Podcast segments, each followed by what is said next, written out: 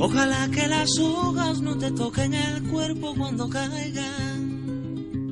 Bienvenidos, bienvenidas, bienvenides. Esto es Comunitariamente Hablando un espacio para sentir, vivir, charlar, parchar, para ser. Y hoy hablaremos sobre el mural de la memoria en nuestra universidad, educadora de educadores. ¿Listos o qué?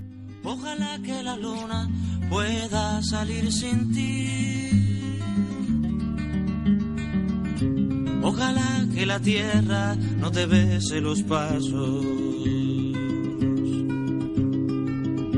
Ojalá se te acabe la mirada constante.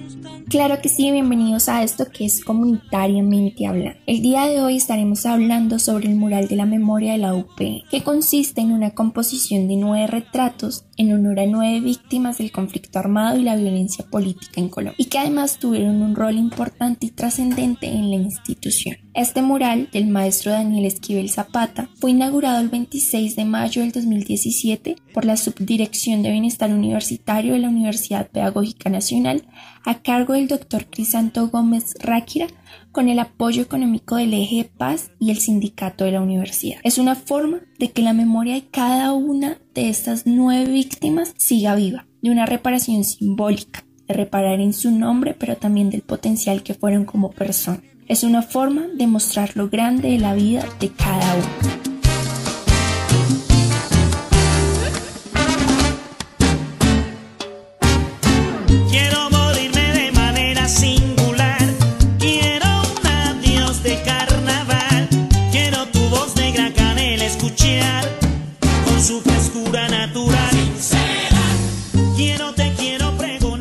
Nos acompañan dos invitados muy especiales. Ellos son Luis Efren y Diana, compañeros nuestros en la licenciatura. Además, Adriana y quien les habla, Dila, moderando juntos esta conversación en torno a un tema que a mí especialmente me mueve el corazón y es la memoria. Sin más preámbulo, vamos con nuestro primer invitado. Vamos con la primera pregunta. Luis Efren, ¿Cómo viviste y vives el mural de la memoria en la UPN, bajo tu experiencia y tu sentir en la universidad?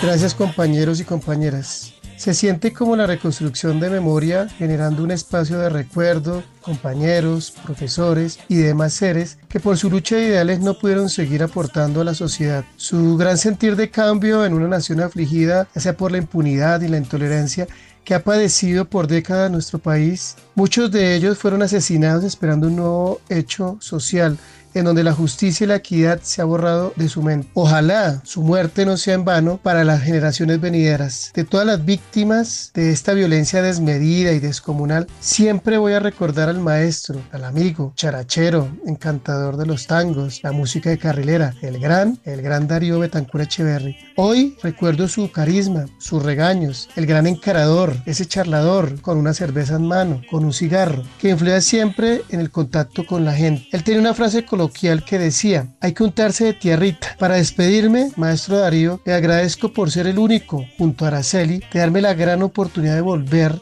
y su defensa por los que hemos sido y seremos desertores del alma mater, la Universidad Pedagógica Nacional. Algún día, mi gran maestro, volverá a marchar junto a usted y sus fieles estudiantes todos los primeros de mayo, como era su costumbre. Es y será el único gran director, defensor de sus estudiantes. Enhorabuena, maestro Darío, por sus buenos negocios. Muchas gracias por esta invitación.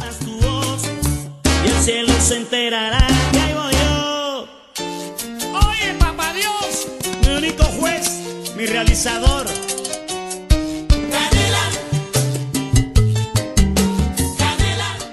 Muchas gracias al compañero Luis Efraín que nos deja esta bonita reflexión desde su sentir y experiencia a través de toda eh, su vida académica en la Universidad Pedagógica Nacional. Queremos ahora preguntarle a Diana por qué crees que es importante crear estos procesos de recuperación de memoria a través del arte.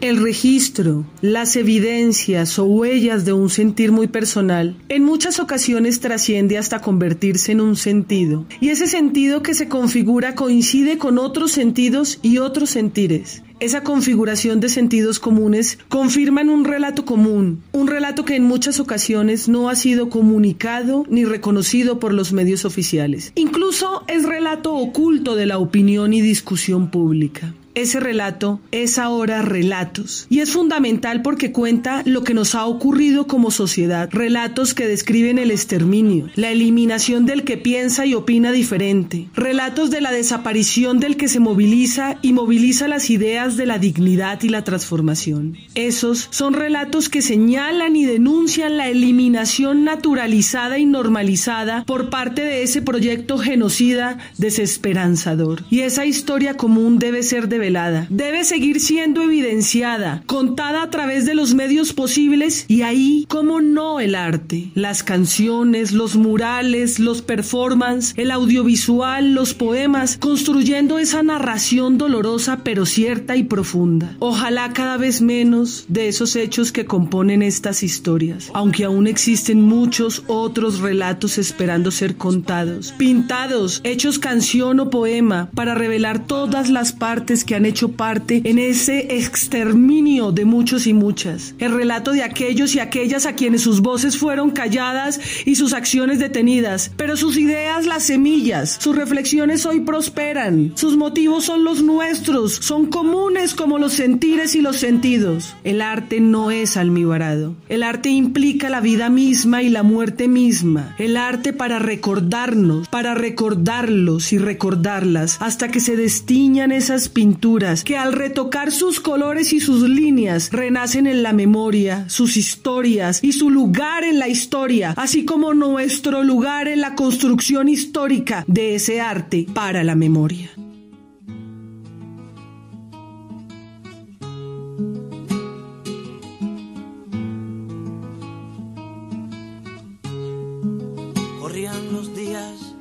Los espacios de construcción de memoria son una reafirmación colectiva de estos saberes vivientes aún en nuestros contextos actuales. En un espacio donde confluye el pasado, el presente y el futuro, el reflejo a través de la memoria de algo que somos pero que también fuimos en una realidad difícil. La invitación para todos nuestros oyentes es que reflexionen y reflexionemos en torno a la construcción de sociedad a partir de la memoria y el arte. Muchísimas gracias Diana Luis Efren por haber aceptado esta invitación a nuestro podcast. Yo quisiera dejarlos con esta frase de José Saramago y es, hay que recuperar, mantener y transmitir la memoria histórica, porque se empieza por el olvido y se termina en la indiferencia. Recuerden, somos comunitariamente hablando. Nos pueden encontrar en su plataforma favorita de podcast, Spotify, Icebreaker, Anchor. Nos vemos y nos escuchamos en una siguiente oportunidad. Chao, chao. Pueda salir sin ti. Ojalá que la tierra no te bese los pasos. Ojalá se te acabe la mirada constante, la palabra precisa, la sonrisa perfecta.